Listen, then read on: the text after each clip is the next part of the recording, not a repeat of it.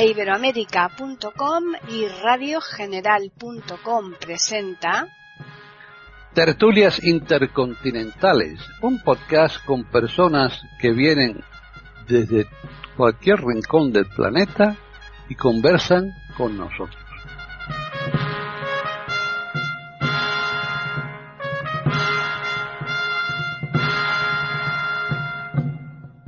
¿Qué tal? Un día más aquí con todos nuestros oyentes de iberoamérica.com y más concretamente en este caso de tertulias intercontinentales porque hoy estamos nuevamente también aquí reunidos para ofrecerles una charla que yo creo que, como todas, eh, va a ser también de interés, por lo menos de, de, una gran parte de los que nos escuchan. Vamos a saludar a los que se encuentran, que son, por un lado, eh, vamos a empezar hoy por el caballero, Jorge Muñoz, ¿qué tal? Hola Paqui, un gusto saludarte a ti, a María Eugenia y a René y a nuestros auditores y esperando compartir con ellos este tema que es muy actual y muy interesante. Bien, pues continuamos ahora con María Eugenia de Hart. ¿Qué tal? Hola Paqui y saludo a mis contertulios, a todos los oyentes y de lo que vamos a hablar hoy nos toca a todos y si reflexionamos sobre ese tema va a ser muy interesante para el momento actual que estamos viviendo. Bien, y ya finalizamos con René Escape, que está en Argentina. ¿Qué tal? Hola Paquita, ¿cómo estás? Un placer, como siempre, estar acá en esta mesa con mis queridos contertulios y contigo en especial. Y, y, bueno, un saludo muy grande a los queridos oyentes y espero que les interese cómo debatamos este tema que, y que reflexionemos, porque pienso que este tema lleva a la reflexión.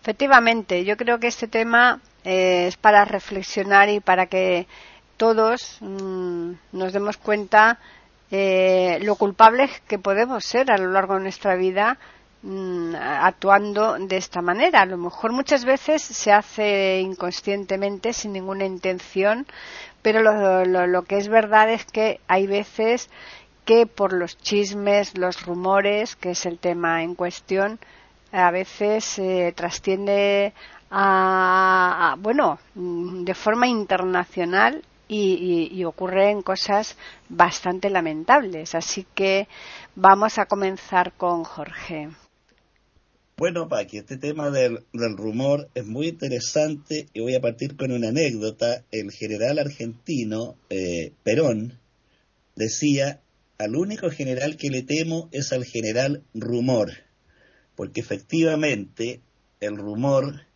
que tiene alas en los pies y veneno en la lengua corre a gran velocidad y se transmite por calles, pasillos, oficinas, entra por las ventanas y por todas partes, y como se va repitiendo de una boca a otra, va distorsionando el mensaje original. Y por lo tanto, con facilidad puede destruir una persona, a un grupo o una iniciativa el rumor o chisme no se da precisamente para ensalzar a alguien o apoyarlo, sino sirve para destruirlo o perjudicarlo. Y voy a contar una, una, las anécdotas siempre son los ejemplos, son muy importantes. Hace muchos años me tocó caminar con una persona, no voy a dar nombre porque ustedes son de otros países y no las conocen, no tiene ninguna importancia. Entonces, esta persona, teníamos una reunión. Me dijo, Jorge, yo te paso a buscar. Ya, pues macanú. Entonces nos fuimos de a pie, caminando, y esta persona se fue hablando mal de quienes iban a integrar la reunión todo el viaje. El viaje de a pie duró más o menos media hora. Y lo más sorprendente es que cuando llegó al lugar de la reunión abrazó y besó a todos los integrantes con gran cariño. Pero durante todo el viaje me habló peste de él. Entonces me acordé de una frase de Denis Diderot que decía el que habla mal de otros contigo, pronto estará hablando mal de ti con los otros. Y es evidente, no hay ninguna razón para que uno escape a la lengua del rumor. El rumor se da ahora también en las llamadas fake news, en que se echa a correr por las redes digitales una noticia falsa y con la extraordinaria velocidad y eficiencia de la comunicación digital puede avanzar por todo un país rápidamente, hacerse carne y destruir a una persona u obligarla a una serie de explicaciones y desmentidos, sin embargo el daño ya está hecho. Esto en, eh, en el plano jurídico fue recogido como una figura que se llama la injuria, que consiste en dañar la honra o imagen de otros. Pero en el plano jurídico hay un elemento muy curioso que se llama el animus injuriandi, es decir, la intención de la persona de dañar o lesionar la imagen del otro. Y como nuestros auditores comprenderán, probar la intención es algo extraordinariamente difícil, ya que habría que demostrar no solo que habló mal Juan de Pedro, sino que además de hablar mal, tuvo la intención, el ánimo de dañar su honra y su imagen. Y ese es uno de los elementos más difíciles de probar. Eso en el plano jurídico. El rumor, el chisme, es habitualmente de los barrios. Incluso acá en Chile, probablemente en los países de ustedes también se da, hay un refrán popular que dice pueblo chico, infierno grande porque en los pueblos chicos todos se conocen. Entonces se hablan mal unos de otros. De modo que se llega a una casa a tomar el té y se sale ahí con una imagen pésima de gente que uno conoce. Después va a otra casa y ocurre lo mismo. Entonces pueblo chico, infierno grande, porque es el reino del rumor, del chisme. Pero esta nueva dimensión de las fake news en las redes digitales encuentro que es una variante tecnificada del chisme y del rumor que es mucho más dañina que el rumor cara a cara, puerta a puerta, que se hace en los pueblos chicos, porque este último no tiene la velocidad y el alcance del rumor digital. Por el momento voy a quedar aquí, Paqui. Bien, ese ejemplo que has puesto tú de tu amigo, eso no deja de ser una hipocresía, pero brutal. María Eugenia. Este es un tema que de verdad invita a la reflexión, como decía René. Y yo siempre he visto en el chisme, como decía Jorge, el chisme se caracteriza por, es la maledicencia, por intentar rebajar a otro, por de alguna manera denigrar. Entonces, yo siempre he visto las raíces de la violencia que nos acompañan en mi país, el flagelo de la violencia ha sido tremendo a través de la historia, pero en muchos países a través del mundo. Y muchos nos hemos puesto a mirar dónde están las raíces. Una de las raíces que yo veo de la violencia es en los chismes, en el chisme y en el rumor. ¿De dónde sale esto? Con mi oficio que es de, psicóloga y psicoterapeuta sistémica de familia, de grupos y de sistemas, ahí podemos ver muy claramente cómo las raíces eh, invisibles de alguna manera de las peores cosas de, de las sociedades vienen desde el comienzo y esto quiere decir niñez y quiere decir cultura, los patrones culturales tóxicos que tenemos en muchos de nuestros países abonan el terreno para este tipo de situaciones. Hay patrones culturales también maravillosos, importantísimos, pero los tóxicos dan lugar, por ejemplo, a esto desde la niñez. La raíz del chisme, si uno se fija, es, está en la inseguridad, y la inseguridad empieza en la niñez. El psicólogo Eric Fromm hablaba de que lo más importante para un niño o un joven es tener a su lado adultos con madurez, adultos maduros. Y su mayor preocupación es que él veía que muy pocos jóvenes, menores o niños contaban con ese tipo de apoyo. El adulto maduro le ayuda a un niño a poder sentirse con mayor tranquilidad, a superar sus debilidades, a no necesariamente estar en comparación con. Pero cuando eso no está presente, desde el comienzo empieza esta necesidad de denigrar a otro para sentirme bien yo. Y lo tremendo es que los pequeños observan al mundo mayor. Y como alguien decía, acuérdese que sus hijos rara vez van a recordar lo que usted ha dicho, pero no olvidan lo que usted ha hecho. Y en el mundo de los mayores es donde vemos también una cosa tremenda como de, proliferación de bacterias tóxicas en formas de hablar mal de los demás y de unirse como en coros todo el mundo frente al chisme. El chisme y el rumor para mí es una compensación de la inseguridad de las personas mediante el mecanismo de hundir a otro para sentirse superiores. Esto tiene raíces en la envidia, el cinismo que alimenta formidablemente lo que es el chisme y el rumor, el falso humor del que a veces hemos hablado, que es como la burla, el sarcasmo, la carcajada que rebaja a los otros.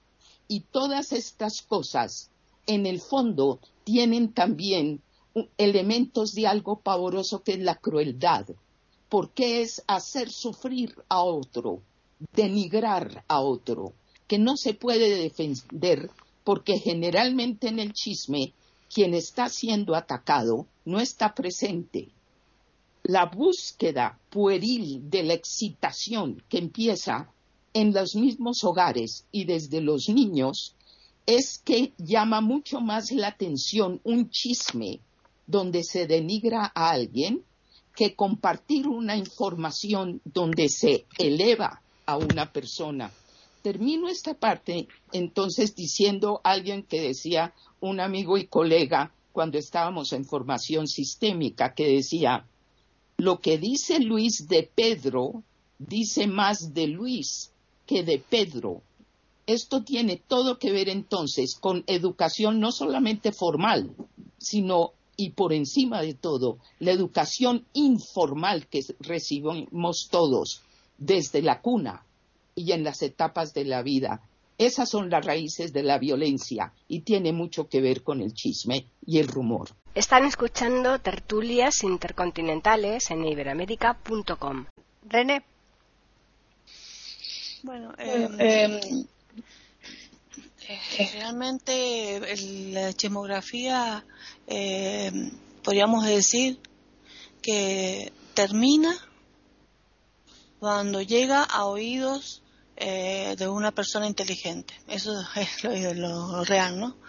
Es decir, de que una persona inteligente que sabe que se trata de un rumor o de, un chisme, que, y sobre todo si esa persona está involucrada, tendría que hacer como los políticos, eh, no hacer caso, tomarlo a la risa y listo, no dar lugar y saber ponerle freno y límites a las personas chismosas. Una de las cosas importantes que nosotros tenemos que tener es saber eh, eh, identificar las personas que nos rodean y tanto en la familia como en, la, las amistades, como en los grupos de trabajo, en los clubes, en los grupos religiosos, eh, la gente que trabaja, que vive en la sociedad, en los barrios, etcétera, se va identificando quiénes son los que se encargan de la chimografía. La chimografía o el chimorreo o el cotilleo, eh, que en España creo que le dicen cotilleo, salseo, términos así. Eh, la finalidad, como dijo muy bien Eugenia, no es buena en general. Eh, existen dos tipos de chismografía, la inofensiva, que es aquella que entusiasma a los grupos o a una persona determinada a comentar cosas sobre otros, sobre una persona también determinada o sobre un grupo o sobre un grupo mayor o sobre una actividad determinada de un que esto puede ser desde pequeño a grande y puede ser desde leve moderado a grave. Y está el malicioso, que es el, la chismografía eh, severa, porque es una chismografía que eh, tiene intenciones perversas, eh, de crueldad, como decía muy bien este María Eugenia, realmente hay una intención que va detrás, una, una, una, persona o un grupo que tiene intenciones eh, negativas totalmente y por otro lado nada constructivas sino destructivas que para cómo se va deformando este, y que mm, siempre estamos promovidos por la envidia, los celos, este, eh, las comparaciones, este, y son realmente personas tóxicas. Hoy las personas que, que, son chismosas se consideran dentro del grupo de las personas tóxicas, que son varios, ¿no? Estas personas identificadas. El que trata de manipular, es tóxico, el que trata de, el que no es poco tolerante, el, que trata de imponerse, el, que, el que es celoso, envidioso, eh, orgulloso, soberbio, son todas personas tóxicas. Bueno, el, que hace la chismografía también es una persona tóxica y muy dañina.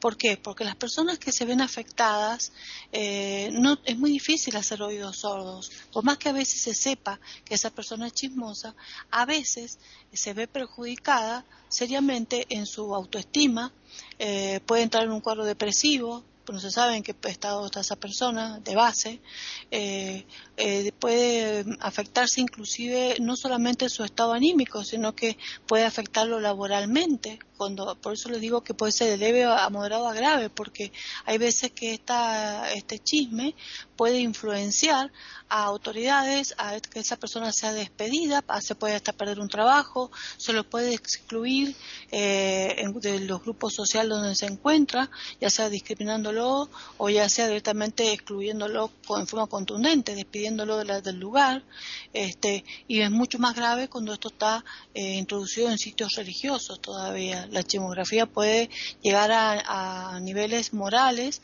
de afectar muchísimo cuando se habla mal de una persona en forma infundada. Entonces, eh, no es eh, moco de pavo, es decir, no es una cosa sencilla, puede tener connotaciones realmente graves. Mucho más grave y mucho más severo es cuando esto toma dimensiones nacionales eh, o grupos importantes que se movilizan, sobre todo ahora que hay tanta comunicación virtual, que está el Instagram, que está el Twitter, que está todo, la gente publica y, hace chismes y denigra y, se hacen los que eh, comentarios totalmente negativos y a veces calumniosos de otras personas, que rara vez tienen eh, un fundamento básico. Y cuando esto no tiene un fundamento científico y se hacen rumoreos de, de, mm, de situaciones que no tienen ninguna realidad, como por ejemplo ahora tan fresco como la, el, la historia del coronavirus, donde eh, decían que la, hidroxicloroquina era útil para la medicación de las personas eh, con COVID y, empezaron muchas personas a hacer inclusive hasta demandas judiciales a los médicos que no lo usaban en su protocolo en el tratamiento de sus familiares. Cosa absurda, cuando eso no está probado científicamente en ninguna parte del mundo. O, por ejemplo, los grupos antivacunas, que, no solamente por el COVID, sino para tantas otras enfermedades, como pasó en Estados Unidos con el sarampión, que mató a cuántas eh, miles de, jóvenes por no ser vacunados. Es decir, por, los rumores de que las vacunas son peligrosas, con esto de que tenían aluminio, eh, que tenían aluminio en su composición, eh, no, perdón, aluminio no, tiene aluminio, el mercurio en su composición y que era altamente tóxico, que era causado, el causal del autismo. Eh, esto, hay muchos movimientos que aseveran esto y se van mandando por internet para que uno firme y colabore con esos grupos. Y la gente ingenua se cree que eso tiene un fundamento científico, que lo dijo el Instituto tal de neurología y que los niños autistas han aumentado en el mundo debido a las vacunas. O sea, hay tanto rumoreo sin base científica comprobada que puede puede llegar a connotaciones muy graves para los grupos sociales. Bueno, quedo aquí. Jorge. Bueno, una pregunta que yo me hago es ¿por qué existe el chisme? ¿Qué lleva a una persona o a un grupo a rumorear, a hablar mal de otro o de otros? Y aquí yo creo que hay varios factores que podemos ir analizando paso a paso. Aristóteles dice en sus obras que el hombre es un ser social, es decir, necesitamos los unos de los otros. El mismo Aristóteles enfatiza que el hombre solo o es un dios o es una bestia. Entonces está, por supuesto, la vida en grupo, en común, que además nos permite sobrevivir, la subsistencia. Por otro lado, está la necesidad de seguridad y de realización que tenemos los seres humanos, que ya fueron estudiadas por Abraham Maslow, y un tercer elemento o cuarto elemento que yo agregaría, que es la comparación. Las personas continuamente se comparan con el otro. Desde niño en el colegio, uno escucha a la niñita llegar diciendo, mamá, la Angélica tenía un prendedor mucho más bonito que el mío, su pelo está más brillante, se rieron de mí. Entonces está la comparación, que provoca, es fuente de muchas desdichas y neurosis incluso. La comparación. Por otro lado, la necesidad de seguridad de un sujeto. El que el vecino destaque suele hacerse inseguro al otro. Este es más fuerte que yo, o tiene mejor suerte, o mejor trabajo, mejor sueldo y hay una comparación adversa. Siempre está la comparación. También la necesidad de reconocimiento. ¿Por qué reconocen a Juan y no a mí? Eh, las personas tenemos distintas cualidades. Hay personas que tienen una gracia natural para el baile. Y por supuesto que en una reunión social, cuando todos salen a bailar, destacan y llama la atención. Que bien baila María, qué gracia tiene. Pero eso que unos aplauden, otros envidian, a otros les molesta eh, ay, ¿por qué yo podría hacerlo mejor? Entonces, pareciera que al ser humano le molesta las cualidades positivas del otro. Inseguridad. Y por lo tanto busca sentar su seguridad desprestigiando a ese otro. O sea, yo crezco no mejorando yo, no superando mis defectos, sino rebajando al otro. Eh, alguna necesidad existe de reforzar el yo. Eso es natural. Nadie querría, nadie diría yo quiero ser débil, yo quiero ser sufriente, yo quiero ser despreciado, yo quiero ser humillado, yo quiero ser menos. No sería normal, sería un autoflagelante. Lo normal sería por lo menos decir yo quiero ser medianamente aceptado, medianamente reconocido, medianamente querido. Entonces creo que en este fenómeno concurren aspectos psicológicos, emocionales, sociales y culturales. Pero creo que la fuente de muchos vicios, de muchas amarguras humanas es la comparación. Siempre estamos comparándonos con los demás. Y a veces los padres cometen el error de fomentar esas comparaciones. Yo he escuchado, incluso en mi familia, a un padre decirle al niño, tú tienes que ser mejor que tu primo, tú tienes que ser mejor que tu prima. En lugar de decir, por ejemplo, es bueno que tú estudies, es bueno que te supere, no por ser mejor que el otro, sino porque es deseable desde el punto de vista ético mejorar.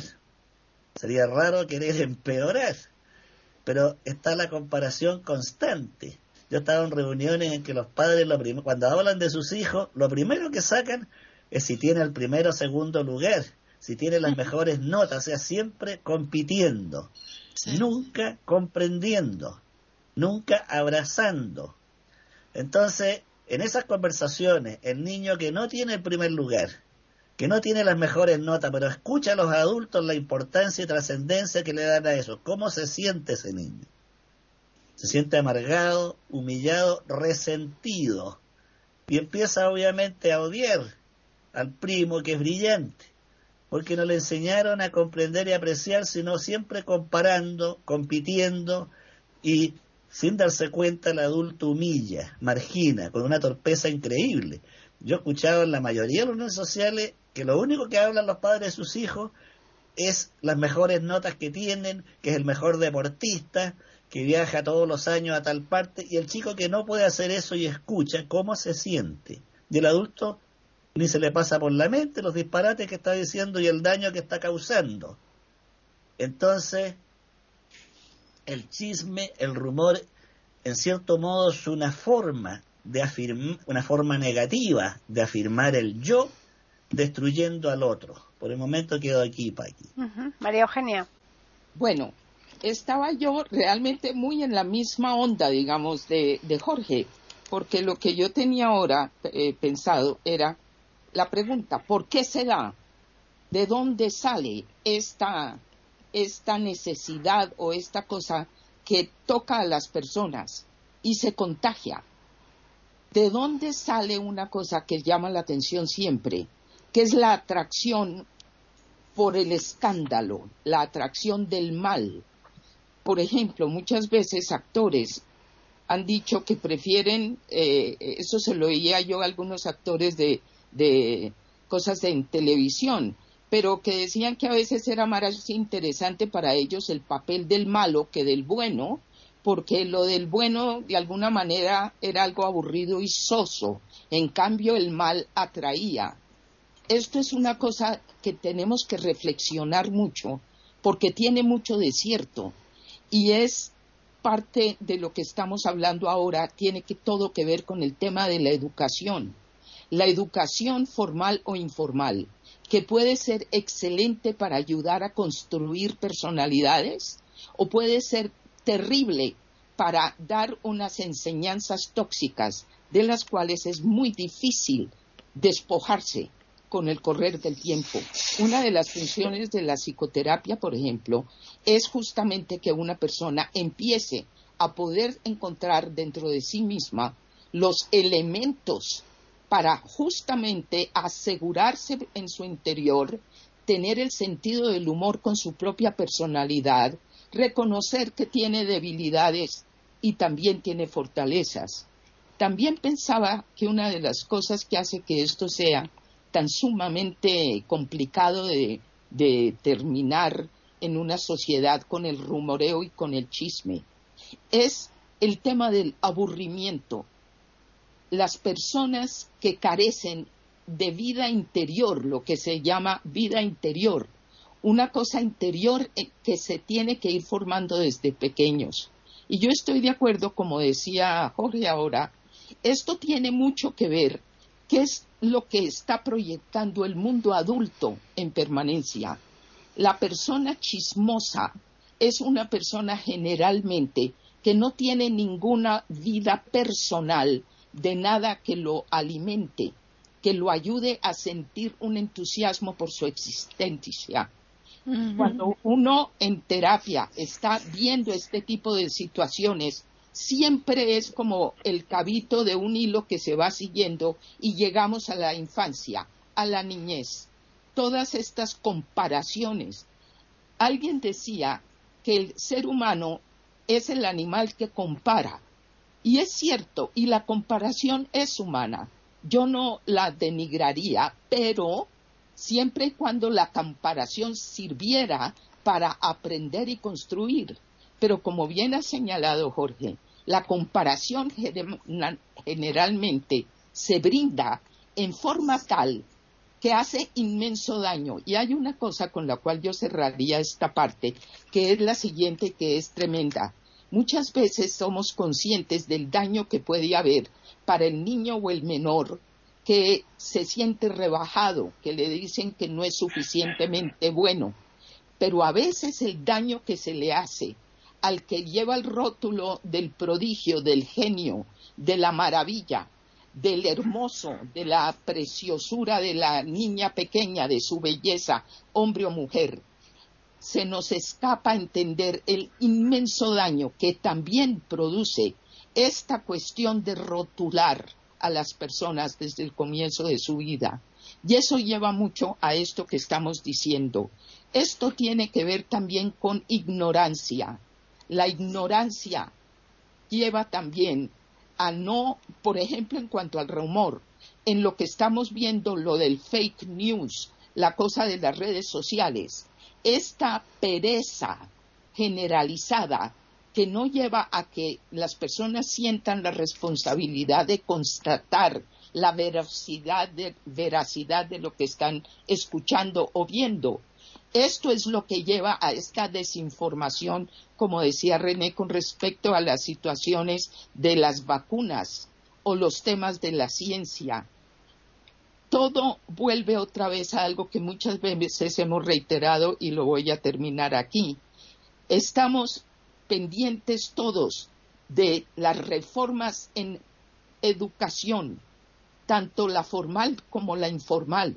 Eso es responsabilidad de las personas adultas. Para los que nos estén escuchando, está en nuestras manos para bien o para mal. Y este contagio tan imparable de lo que son los chismes y el rumoreo tiene que ver con la ausencia de una visión crítica seria que le ayude a las personas a entender que diseminar una infamia, por ejemplo, es algo que se le va a devolver a esa persona.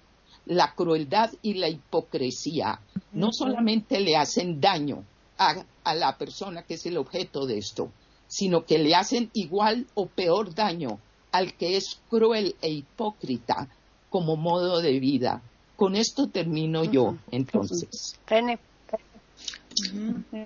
Estoy totalmente de acuerdo con lo que comenta María Eugenia, totalmente de acuerdo. Eh, pienso exactamente igual.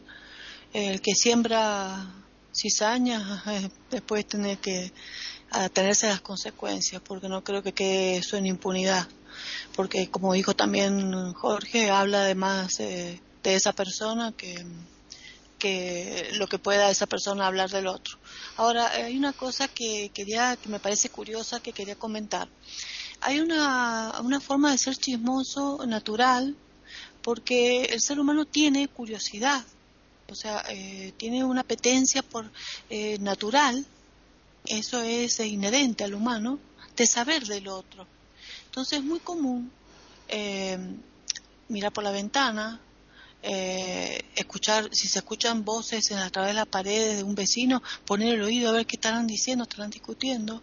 Eh, si se siente gritos en una casa, uy, están peleando, a ver, callate, escuchá. Y se ponen todos a escuchar a ver que, que si acasan a captar de qué están peleando es muy raro que se escuche, más cuando se vienen edificios, que se escuchan de una ventana a la otra cómo discute un matrimonio, o cómo una madre maltrata a un hijo, o cómo un hijo maltrata a un anciano, eh, que, que uno siga la vida normal, hablando con el otro como si nada le importara. Nadie es ajeno a la vida, eh, nadie es ajeno a la vida ajena, va a la redundancia. o sea que eh, hay, y hay una pasión eh, por este por querer eh, eh, antes de meterse en lo de uno de dar una mientras uno toma un mate o se toma un café un avistaje así panorámico de cómo está la calle eh, qué onda, digamos, qué onda hay, o cómo está el edificio, o qué clima hay. Está muy silenciosa la calle, ¿qué pasará a ver? Y se da una, miradita. O sea, el, instinto de la chismografía, de saber de la vida ajena, es natural. Inclusive en los grupos, cuando hay, mm, supongamos, pequeños grupos sociales, supongamos, a ver, yo que he vivido tanto a través de los hospitales, las mutuales, eh, el ambiente de la salud, pero todos los ambientes son iguales, los docentes son iguales, porque ya sé por la historia de mis hijas, eh, las oficinas públicas son iguales, por mis papás y mi marido que han trabajado. O sea, todos los ambientes son iguales, idénticos, en los grupos donde hay grupos humanos trabajando eh, eh, así en conjunto, ¿no? Entonces, siempre hay un momento recreativo en el trabajo no es que la gente va a la oficina, se instala en la máquina de escribir y hasta que no se haga el horario de salida, recién se, se levanta para hacer pis en el baño y vuelve otra vez y se queda otra vez trabajando. No, no es así. La gente tiene un momento recreativo, que toman un té, que toman un café. Eh, ustedes van acá, por ejemplo, en mi país, a la Casa de Gobierno, eh, cuando se hacen un trámite, no vayan a las 10 de la mañana o 9 y media de la mañana porque directamente vamos, estamos desayunando, tac, cierran la puerta y se escuchan en el fondo risas y toda la gente haciendo cola afuera, se escucha la risa, todos están una hora desayunando, ¿no? Riéndose, tomando café, olor a factura, tortita, todas las cosas ricas que, que, que está bueno. Eso es común.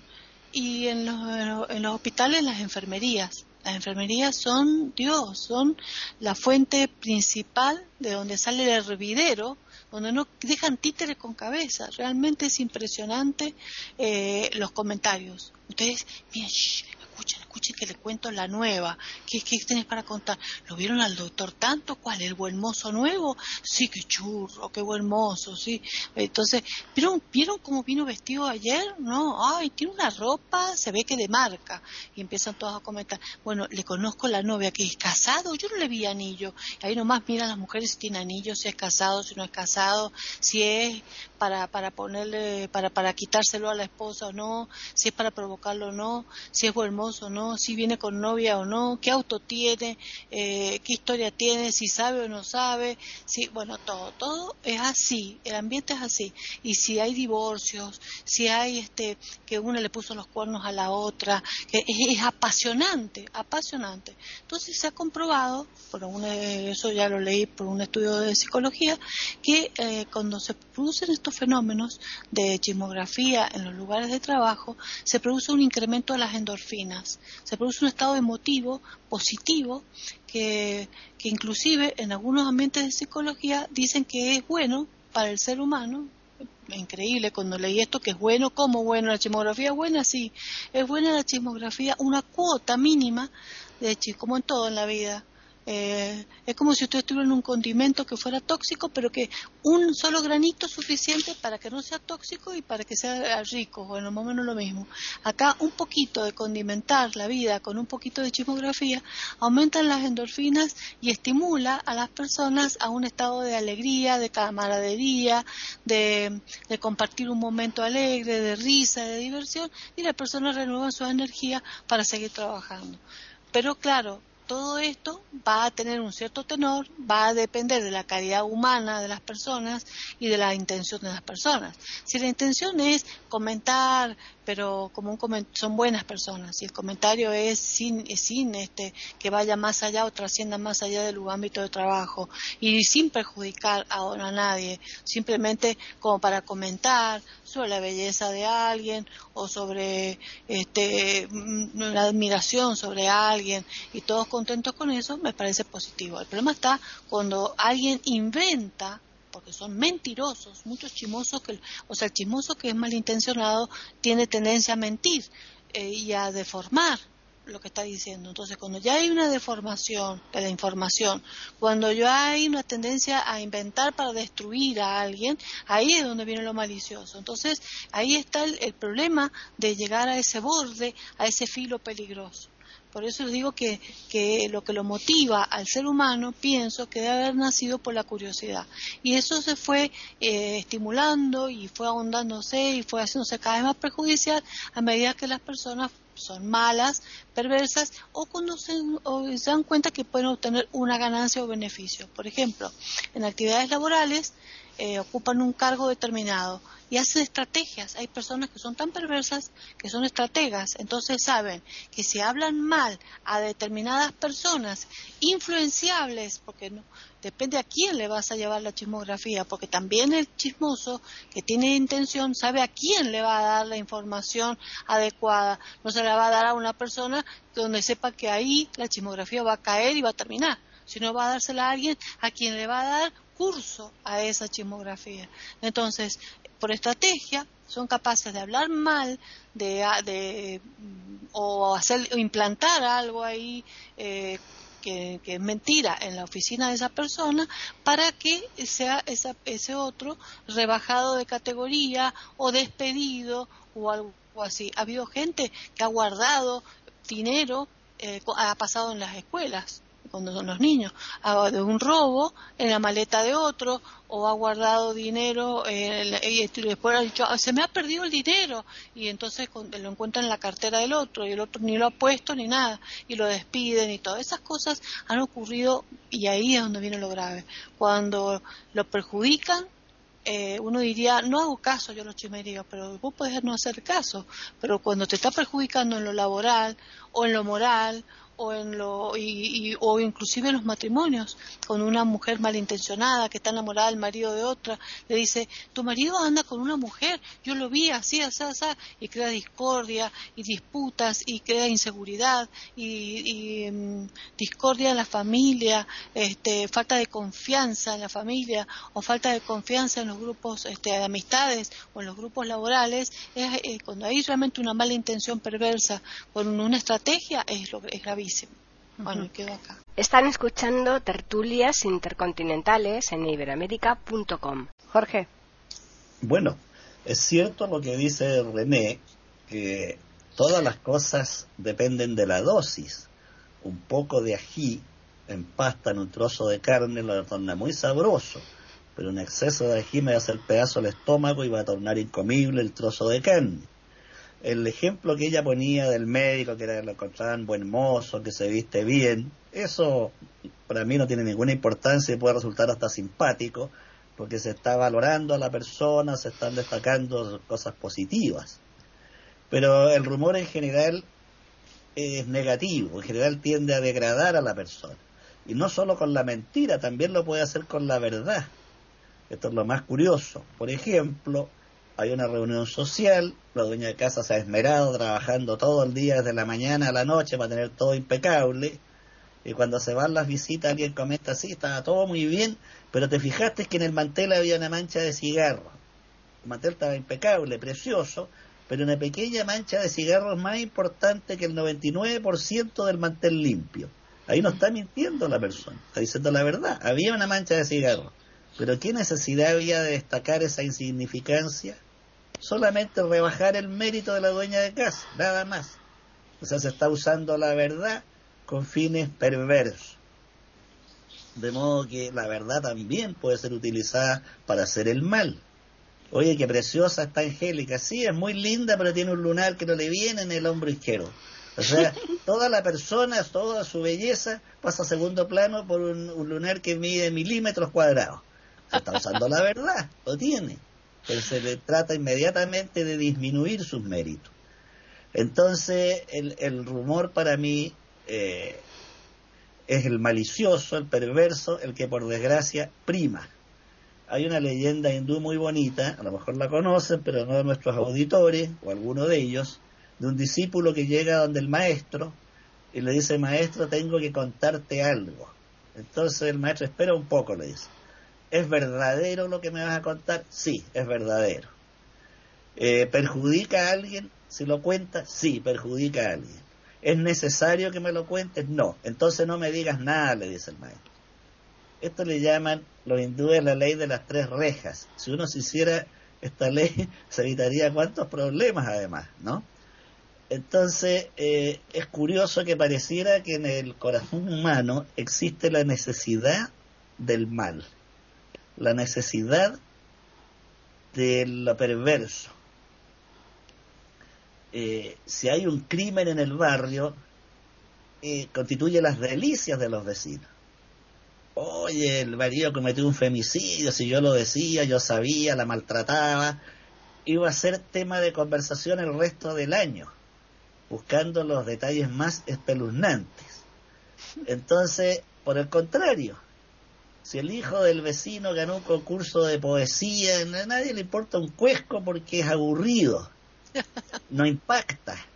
Entonces pareciera que los seres humanos tenemos necesidad del mal y el mal cumple esta función química que nos acaba de explicar René de aumentar las endorfinas eh, y poner más contenta a la persona.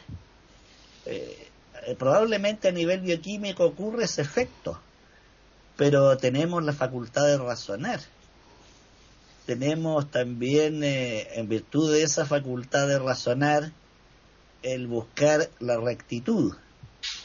Entonces, aquí la bioquímica le gana lejos a la razón, cosa que parece que es cierta. Ya decía el médico francés Emile Coué, que fue el padre del método Coué basado en la autosugestión para curar enfermedades y él decía, siempre se ha dicho que la voluntad es la que se impone para salir adelante.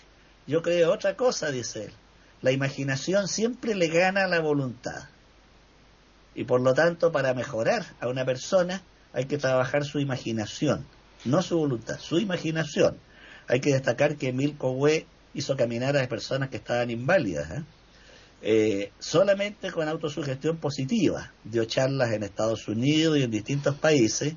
Por desgracia ha sido poco estudiado y tanto olvidado ahora fue un ser notable. Bueno, vuelvo. Él decía, es la imaginación la que nos juega las grandes pasadas. Así como es una herramienta maravillosa en la ciencia, en el arte, también nos puede autodestruir la imaginación. Eh, todos habrán leído el maravilloso relato de Miguel de Cervantes, el licenciado Vidrieras. Se llama Tomás Borraja, este muchacho tenía una inteligencia extraordinaria, un muchacho de pueblo que es ayudado por unos señoritos, finalmente llega a la Universidad de Salamanca, destaca por su extraordinario genio, pero una cortesana se enamora de él y como él no le corresponde le da a probar un membrillo eh, encantado y este muchacho después de ese membrillo cae en un estado febril y cuando despierta cree que está hecho de vidrio, el licenciado vidriera. Y por lo tanto evita saludar, evita caerse, evita chocar porque siente que se va a quebrar entero, se va a destruir. Incluso reemplaza la cama por una caja llena de paja como si fuera un jarrón de cristal. Bueno, aquí vemos cómo la imaginación mal conducida convence a este muchacho que es de vidrio, es el licenciado vidriera y pasa mucho tiempo en este estado hasta que se recupera, pero es una maravillosa alegoría de los influjos negativos de la imaginación que nos pueden llevar al delirio, al disparate y a la locura. Y esto tiene que ver con el rumor, claro que sí, el hecho de imaginar los detalles más espeluznantes del crimen nos va a aumentar las endorfinas. El hecho de imaginar que esta mujer por algo la habrán maltratado. Y es curioso, muchas veces las mujeres la tiran a partir más todavía, por algo sería, a lo mejor era una bruja, una arpía. Entonces empiezan a justificar. Les voy a contar un caso que acaba de ocurrir en Chile. Ustedes sabrán que estamos en elecciones presidenciales muy reñidas y muy antagónicas, que tienen su segunda vuelta ahora el 19 de diciembre. Y dentro del comando de uno de los candidatos hay un sujeto ultraconservador eh, que parece arrancado del nazismo. No voy a dar el nombre por si alguien lo conoce. Y tiene una página en YouTube y publica cosas terribles contra las mujeres. Entonces publica cosas como esta. El 65% de las mujeres tienen la fantasía de que van a ser violadas. Y con esa fantasía salen a la calle. En otra de sus publicaciones dice, eh, me extraña que las mismas mujeres que salen a trotar y tienen miedo que los migrantes, aquí culpan los extranjeros, los migrantes las van a violar, sin embargo votan por sujetos que favorecen la venida de inmigrantes. Y luego agrega, esto me hace pensar si es bueno o no el derecho a voto, refiriéndose a las mujeres, o sea, sugiriendo que no habría que darles derecho a voto. Después en otra página es, horroroso lo que voy a decir, pero esto ha causado gran polémica, escándalo en Chile, dice, las mujeres feas no tienen ningún peligro de ser violadas, no debieran tener miedo. Y si alguien se atreve a violarla, yo les daría una medalla al mérito en el Congreso de los Estados Unidos. Declaraciones de este tipo circulan, circulan aquí, de este sujeto, que acaba de, que acaba de ser elegido diputado de la República. O sea, ese macarcamal va a estar en el Congreso. Entonces, lo más extraordinario, ¿por qué apelo a esto? Que un grupo de mujeres ha salido a defenderlo. Oh. Mujeres de ultraderecha, por supuesto, que comparten su ideario ultrafascista, que solamente son bromas, que son simples sarcasmos, hablaba de sarcasmo delante María Eugenia, y eh, las mujeres han salido a defenderlo, grupo de mujeres. Entonces, y estaba hablando de mujeres profesionales, mujeres preparadas. ¿Ah? Que no, que es una ironía, que la gente que se molesta no tiene sentido del humor. Pero ¿cómo no se va a molestar una, una mujer que escucha estos disparates? Entonces, eh, esto de la necesidad del mal, la necesidad incluso a veces del sufrimiento, es curioso. Esto del que está muy de moda ahora entre los jóvenes, que las relaciones sexuales hay que aplicar el sadomasoquismo, azotarse, no sé, hacerse pedazos, ah, eh, es una cosa que está muy en boga. Entonces, pareciera que la mente humana busca, con esta curiosidad que por un lado es maravillosa y por otra lleva al despeñadero, eh, todo tipo de experiencias, no importa si son autodestructivas.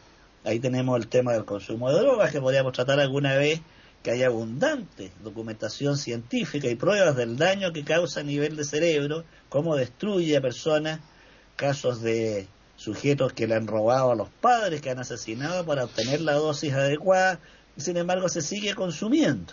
Entonces pareciera que en el ser humano se llega a cierto límite en que pasado este punto viene la autodestrucción consciente y buscada, es asombroso el fenómeno.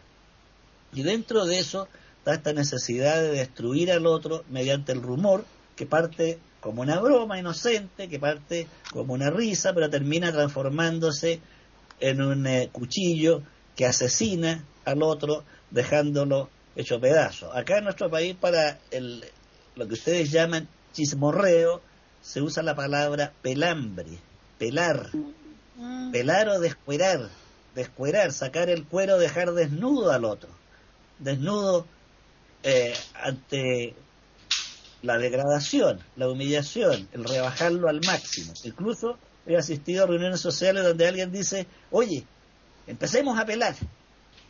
Y se reúnen tres, cuatro personas en una mesa y la entretención es esa, empecemos a pelar, o sea, a chismorrear.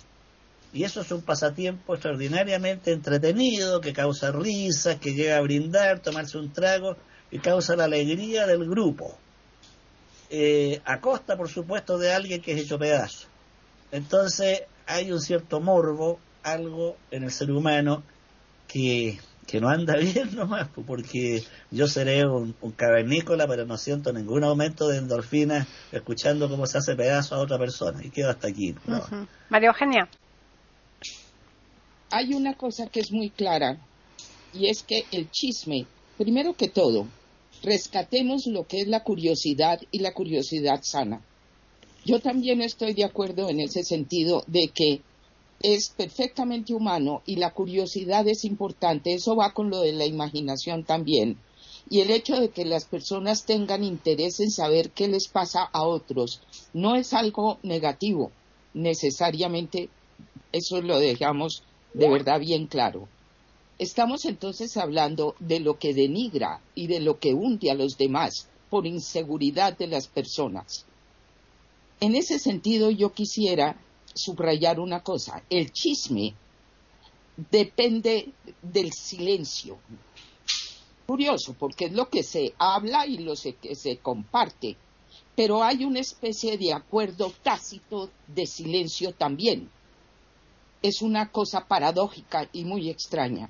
Y en ese sentido yo voy a hablar de dos experiencias personales a modo de ejemplos. Como decía Jorge antes, las anécdotas y los ejemplos son útiles porque ilustran a veces las cosas. Una es cuando yo estaba el primer día de directora de primaria de un colegio en Bogotá. Y de pronto llegó una de las profesoras, que iba a ser una de, las profesoras bajo mi dirección, cerró la puerta y me dijo que ella quería informarme para que yo me enterara de lo que estaba diciendo fulana de tal, que era otra de las profesoras, sobre mí. Entonces yo le dije, por favor, espérame un momentico nada más y ya vuelvo. Ella se sentó, yo salí y volví con fulana de tal. Y fulana de tal se sentó sin saber para qué estaba ahí con la otra y le dije, mira, es que fulanita, la primera, me, me, va a contar algunas cosas que me pueden ser muy útiles para lo que empiezo a hacer desde el día de hoy. Y creo que tú tienes algunos elementos para también aportar. Yo soy nueva en esta función, era la primera vez que iba a dirigir algo así, entonces me encantaría que entre las dos me ayudaran. Se miraron las dos con puñales en los ojos la una a la otra yo hice preguntas, contestaron, se fueron enfurecidas y obviamente ese incidente fue inmediatamente informado a toda la sala de profesores. A partir de ese momento, nunca en la vida me volvió a llegar un chisme de maledicencia. Me llegó información, me llegaron inquietudes, cosas, etcétera. Entonces, yo he aprendido también qué es lo que se puede hacer a veces con las cosas, que es airearlas en una forma que venga desde una madurez también, desde una adultez. Y hay un elemento muy importante en esto, es la humildad. La humildad de decir, yo quisiera informarme, yo quisiera saber. El otro ejemplo que viene de mi cosecha, de mi vida, es, como algunos de ustedes saben, yo he vivido unas experiencias familiares terriblemente graves, trágicas y con elementos muy destructivos. Y por esa razón yo escribí la historia con un título que es Despejando la neblina. ¿Por qué es despejar neblinas? ¿Por qué lo publiqué? Haciéndolo con la responsabilidad de que no fuera simplemente una catarsis, sino que tuviera elementos de aprendizaje para mí, para mis familiares y para otras personas con sus propias situaciones. ¿Por qué lo hice y por qué lo publiqué?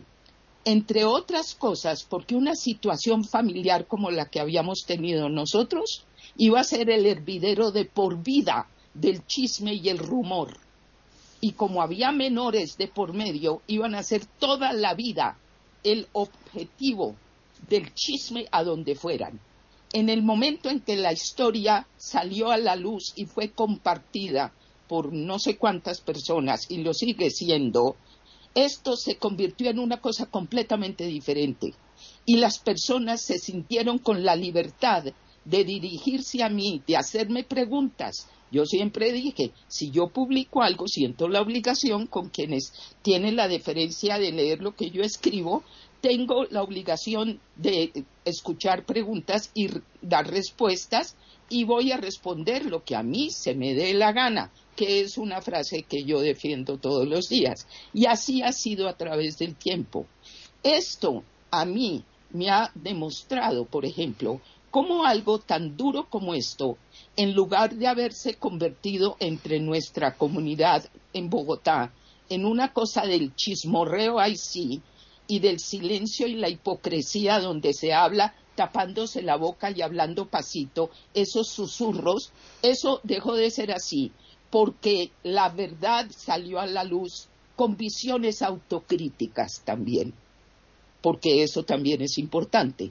A veces el chisme y la maledicencia están con un cabito de algo de verdad, como estaba diciendo Jorge hace un rato. Todo esto me lleva a mí a entender la importancia de la madurez, de que empecemos a tener comunidades patrones, patrones familiares y culturales con mayor madurez. La cosa de que se aumenten las endorfinas por el impacto de algo que llama la atención y lo de la imaginación. Yo no digo que no sea cierto, por supuesto que sí, pero también lo que yo he visto es que cuando las personas se enfrentan a cosas heroicas, por ejemplo, o al coraje de poder poner sobre la mesa verdades que tal vez vale la pena mirar y poder tener una visión crítica, que pueden suscitar en lugar de la hipocresía, más bien el respeto, la compasión y también el derecho a poder opinar en una forma u otra. Todo esto va a depender de la madurez generalizada. Por eso es que cuando yo hablo del lenguaje de la cordura, para mí la cordura también es contagiosa y es brindarle a las personas y a nosotros mismos elementos que nos movilicen la imaginación en una dirección constructiva personal y social, por lo que decía Jorge. Somos animales individuales y también somos sociales.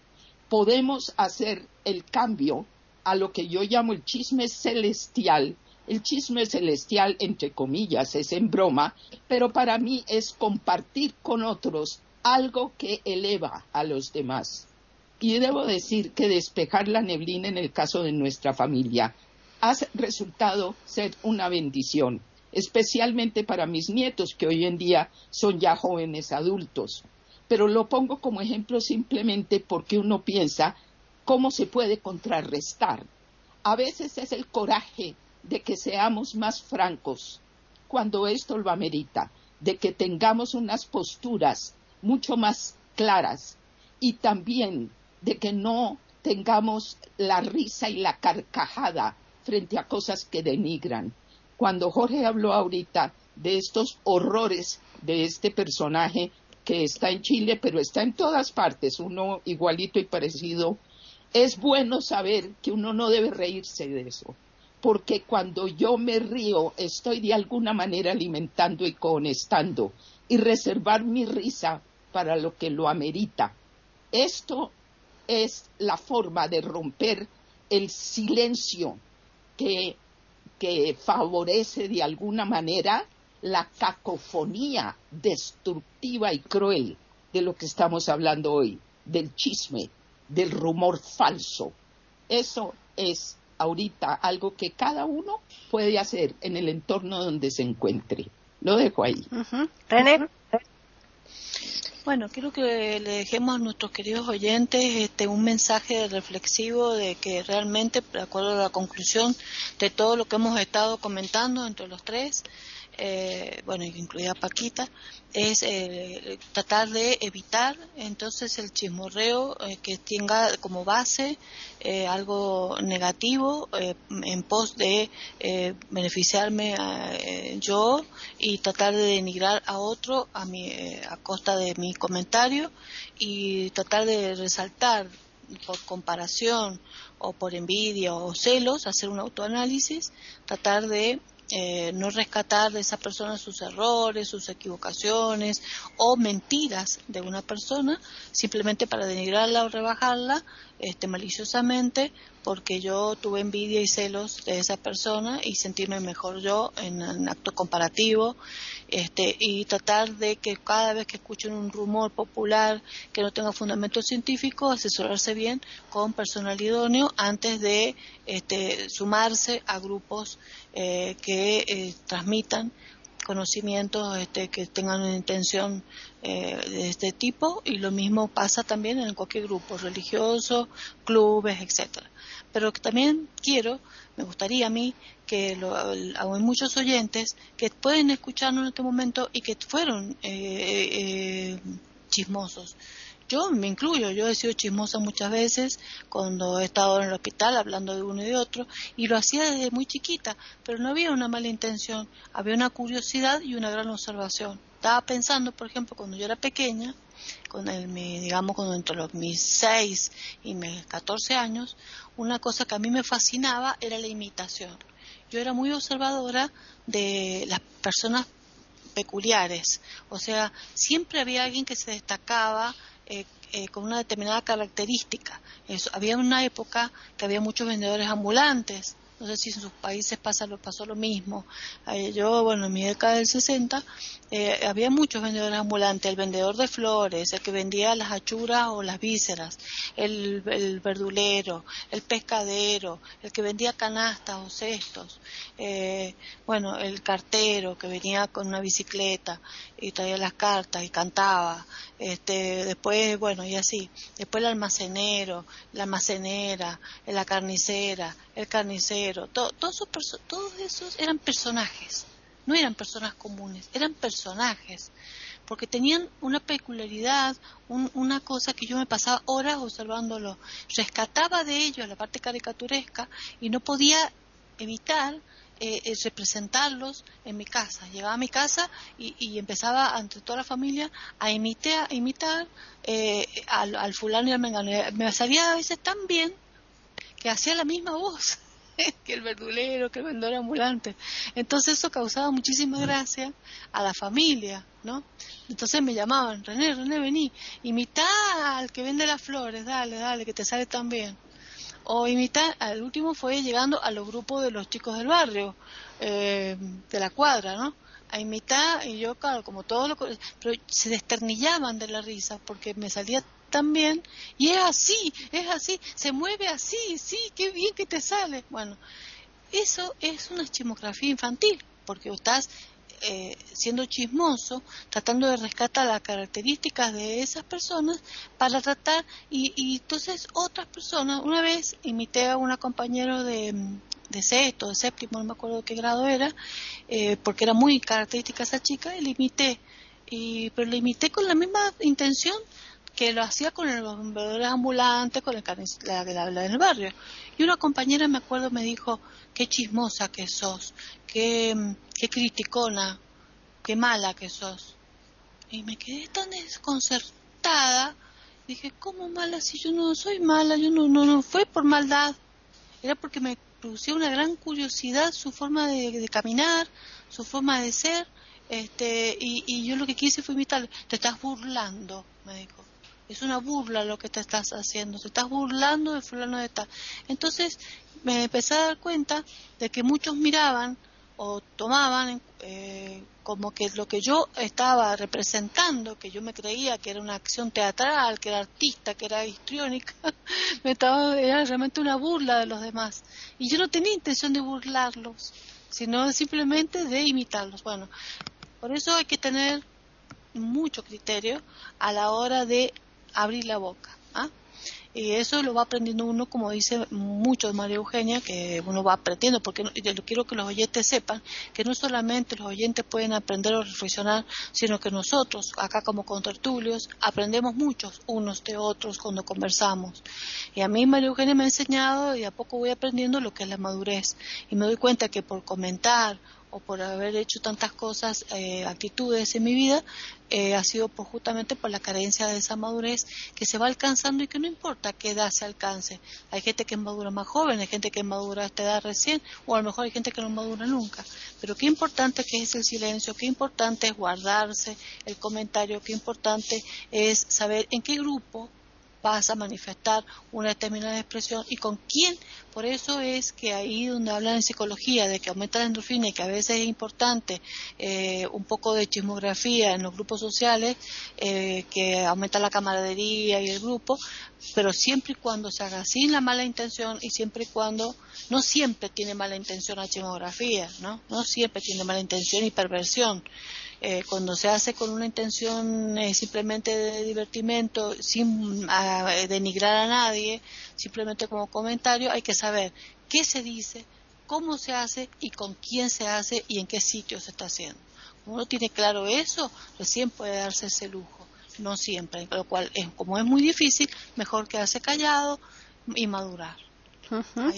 Bueno, pues la verdad es que yo creo que la reflexión es total eh, por parte de los tres y de cara a todos nuestros oyentes. Así que el tema, a mí, francamente, me parece que es de una madurez total y que nuestros oyentes seguro, seguro que van a sacar bastante de todo lo que se ha dicho aquí. ¿eh?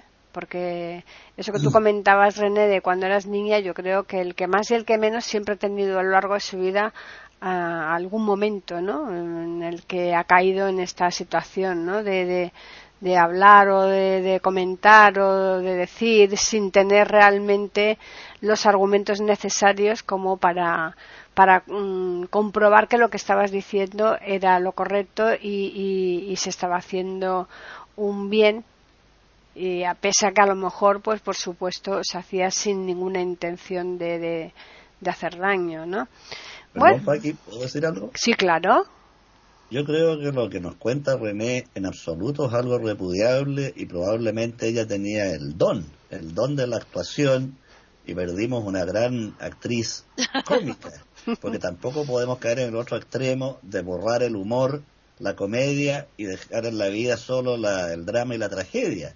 Yo creo que si ella lograba esa imitación con gran eh, perfección. Lamento que no haya entrado a clases de teatro y haya avanzado en ese plano. Pues sí, desde luego. Lo que ella narra para mí, para mí es un don y, si no, no existiría la comedia, no existiría el teatro humorístico.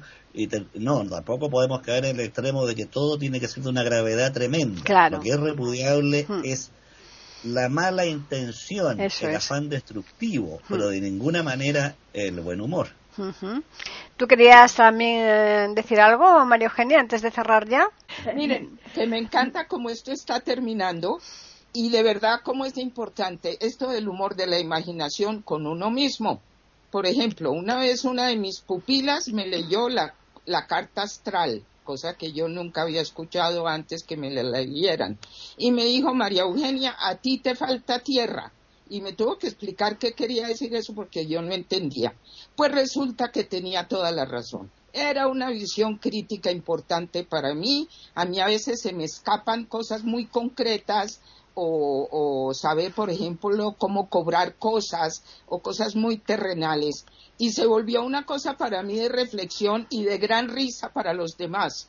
Entonces, yo entiendo lo que estamos diciendo ahorita. Quiere decir, por supuesto, mantener el humor, la imaginación ante todos los colores de la vida.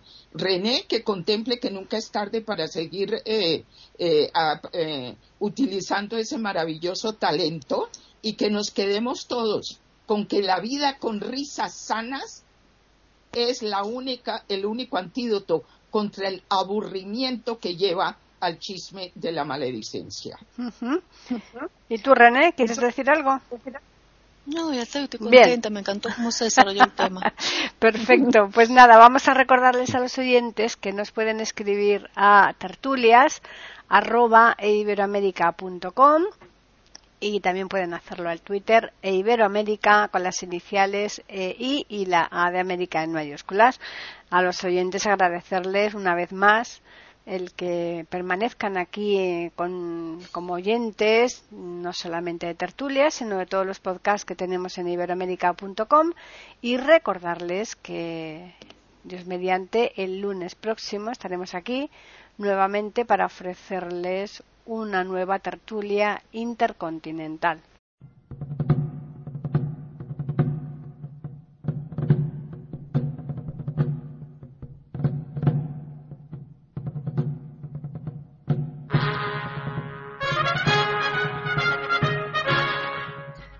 Acabamos de ofrecerles el podcast de tertulias intercontinentales. Aquí en iberoamérica.com y radiogeneral.com. Regresen la semana que viene para un nuevo episodio. Hasta la próxima semana.